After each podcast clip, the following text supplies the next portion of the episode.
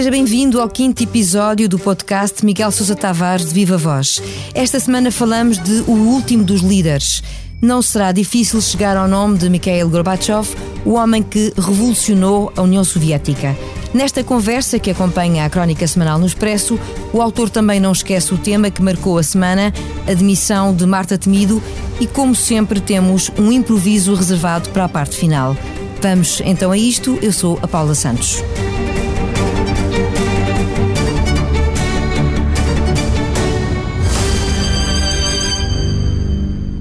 Olá, Miguel. Olá, Paula. Antes de mais, a pergunta: porquê este rótulo de o último dos líderes para o homem que pôs fim à Guerra Fria?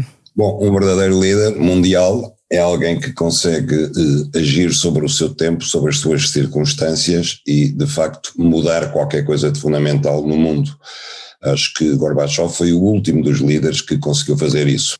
Uh, Kohl, Helmut Kohl também esteve na reunificação da Alemanha, mas ela só foi possível porque Gorbachev deitou abaixo o muro e depois dele nós nunca mais tivemos nenhum líder de grande estatuto a nível mundial que de facto uh, tivesse mudado as coisas, seja para o bem, seja para o mal.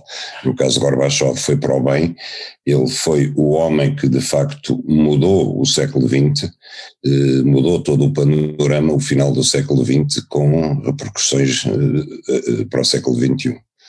No seu texto faz uma viagem pela história da União Soviética com Gorbachev e a seguir eh, da Rússia com Boris Yeltsin até chegar a Putin, enquanto revela momentos que marcaram as primeiras impressões, por exemplo, de Margaret Thatcher e de Ronald Reagan sobre o então desconhecido Gorbachev. Quer partilhar alguns?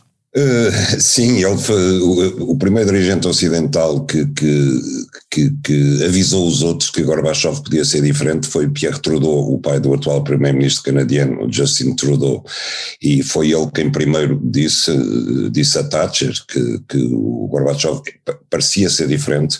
Quando Gorbachev vai a Montreal encontrar-se com, com o Trudeau, uh, conhece também um homem que era o embaixador da União Soviética em, no Canadá e que depois vai ter uma grande influência política sobre o próprio Gorbachev, vai ser seu conselheiro político quando ele chega a secretário-geral do Partido Comunista Soviético, e, e quando Margaret Thatcher o recebe uh, em Londres, ele é uh, o homem braço direito de Yuri Andropov, que na altura era o secretário-geral do PECUS. E Thatcher também fica muito impressionada com Gorbachev, ela diz nas suas memórias, e eu transcrevo, que mais do que a retórica marxista dele foi uh, a atitude dele, a pose dele, uh, a maneira como ele falava, o empenho como ele falava das coisas, a curiosidade dele, que o levou, ela diz lá, uh, que ao fim de umas horas a falar com ele, recebeu para almoçar com a mulher e ao fim de umas horas eu estava a gostar deste homem e ela avisou Reagan que temos aqui um homem diferente, porventura um homem diferente.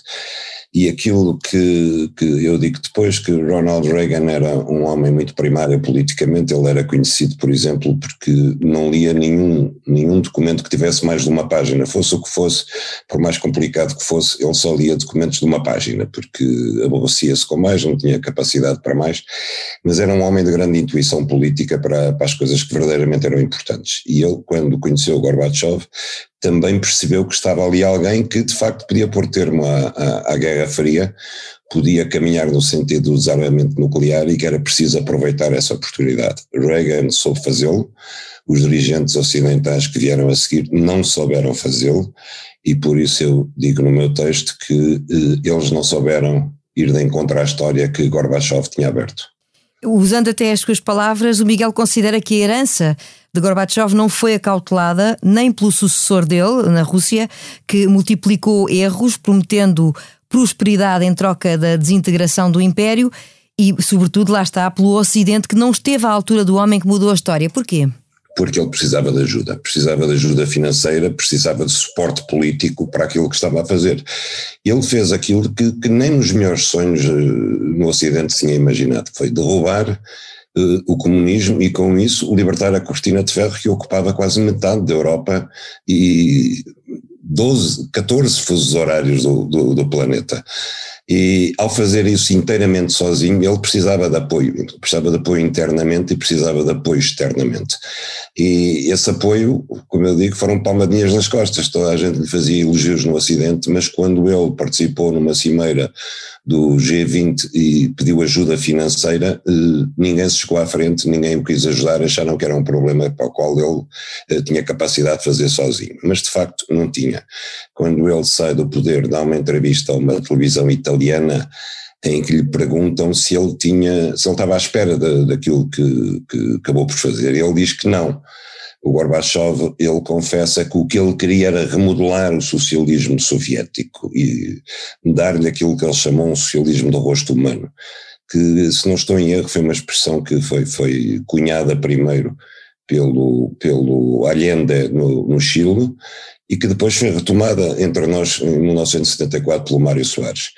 E o socialismo do rosto humano, na, na, perspectiva do Gorbachev, não era a introdução do capitalismo na Rússia, seria qualquer coisa a meio caminho entre a social-democracia nórdica e, por exemplo, aquilo que se passava na, na Jugoslávia, na antiga Jugoslávia de Tito, com, com a autogestão e a cogestão das empresas e com a pequena propriedade dos agricultores. Mas para isso ele de facto precisava de força, precisava de, de força interna e de apoio externo.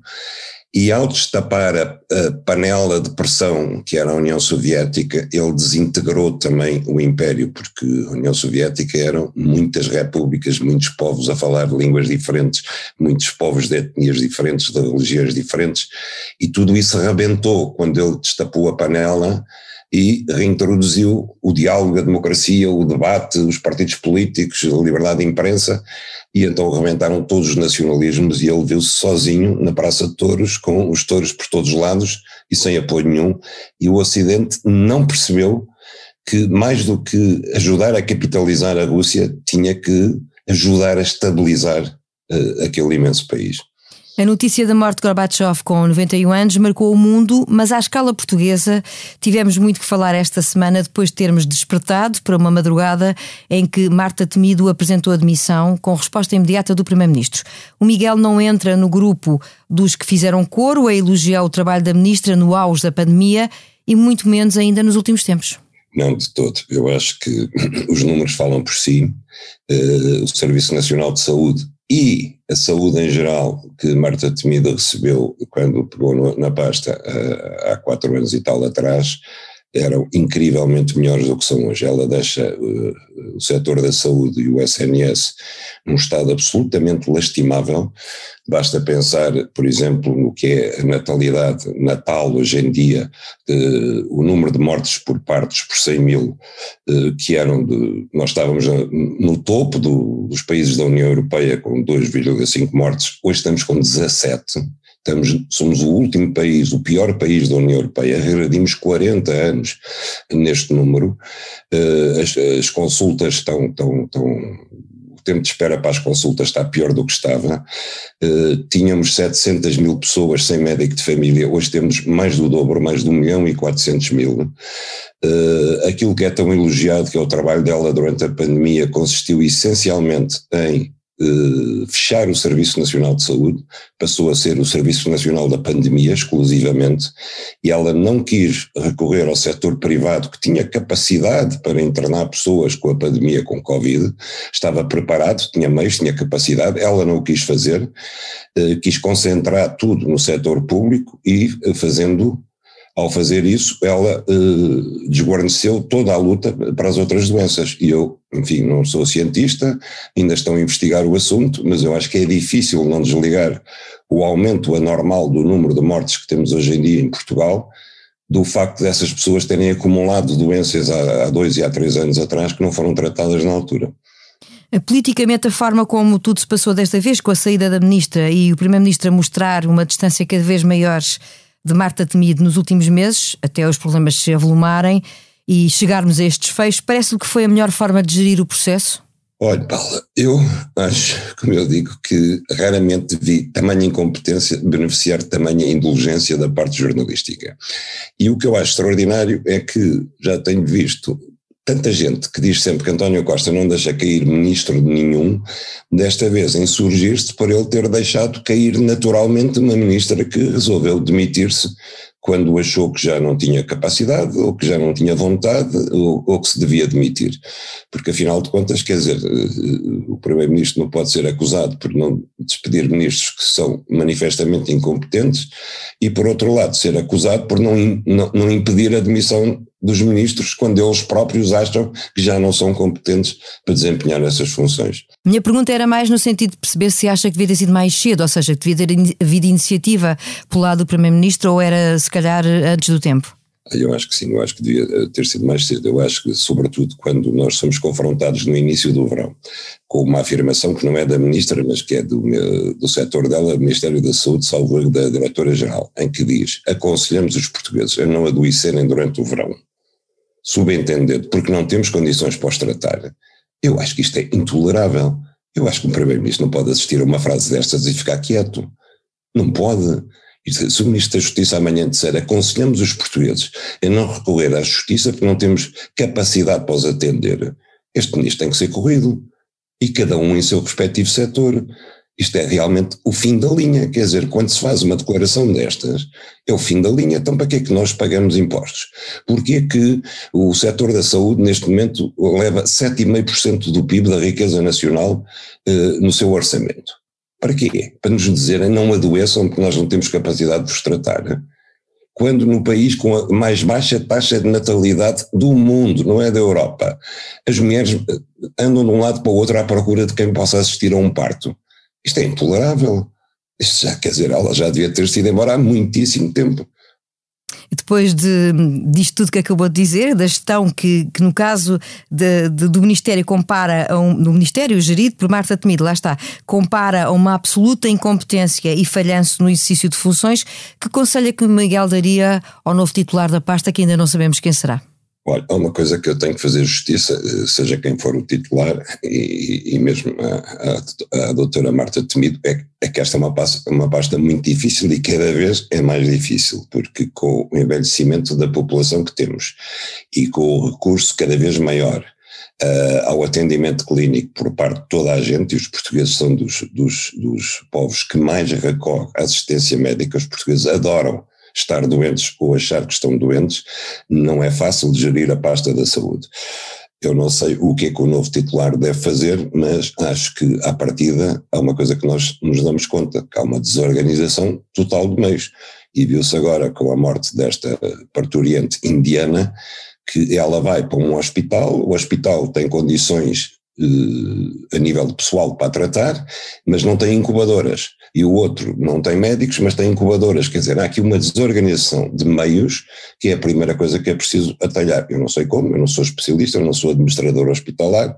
Agora, não faltam no Serviço Nacional de Saúde, e aí Fernando Medina tem razão, não faltam meios financeiros não faltam meios humanos, porque eh, durante o mandato de Marta Temida entraram mais, eh, creio que 50 ou 40 mil eh, pessoas para o Serviço Nacional de Saúde, portanto o que falta aqui é organização e vontade de pôr isto na ordem no fundo, pôr mesmo ordem na casa. Está feito o retrato do artigo de opinião de Miguel Sousa Tavares, que pode encontrar na edição do Expresso desta semana. Seguimos para o improviso. Quando pensamos que já vimos tudo, sai uma nota do Conselho de Disciplina da Federação Portuguesa de Futebol a anunciar que instaurou um processo disciplinar a uma jornalista por causa das perguntas que fez a Ruben Amorim no final do jogo do Sporting.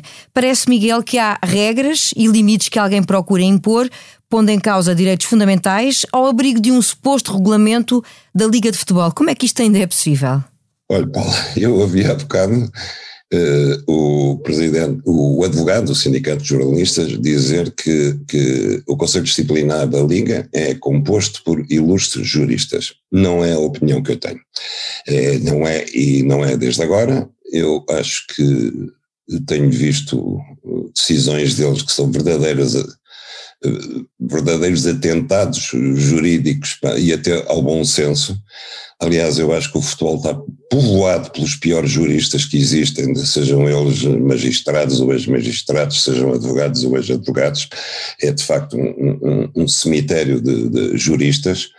E esta decisão do Conselho de Disciplina vem na sequência de muitas outras que a gente não entende. Primeiro que tudo, aqui eu não entendo como é que eles arrogam competência para equiparar jornalistas agentes desportivos também já o fizeram com, com os stewards, que são elementos da segurança dos estádios. Qualquer dia também consideram os polícias ou os empregados dos restaurantes dos estádios como agentes desportivos. Quer dizer, há aqui uma ânsia sancionatória de jurisdição sobre toda a gente que entra num estádio de futebol que começa por ser preocupante. Eh, é óbvio que, que, que agora vieram com um comunicado a dizer que está fora de causa sancionar o jornal, a jornalista em questão, eh, mas se, está, se não podem sancioná-la, para que é que lhe põe um processo? Quer dizer, não se entende. Não se entende como é que, de facto, o Conselho de Disciplina imaginou algum dia que podia ter autoridade sobre uma jornalista para sancionar disciplinarmente e por causa de uma pergunta. Também não entendo, e ficamos a saber agora, que as perguntas são negociadas nas conferências de imprensa. São negociadas entre os jornalistas, e pelos vistos os clubes, porque o Sporting queixou-se da pergunta, não é? Não tinha gostado da pergunta, e, e, tudo isto faz parte dos regulamentos da Liga de Clubes. Eu acho extraordinário que assim suceda, mas também acho extraordinário uma coisa, é que os jornalistas aceitem isto. E aí temos vários culpados na história, Exato. não é?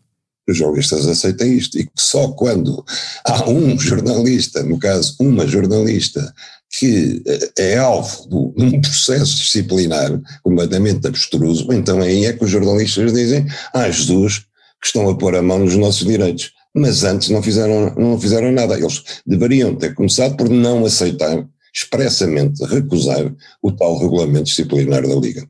Miguel Sousa Tavares de Viva Voz, com o último dos líderes, o título do artigo desta semana. Este episódio teve a sonoplastia de João Luís Amorim. Já sabe a opinião à sexta-feira.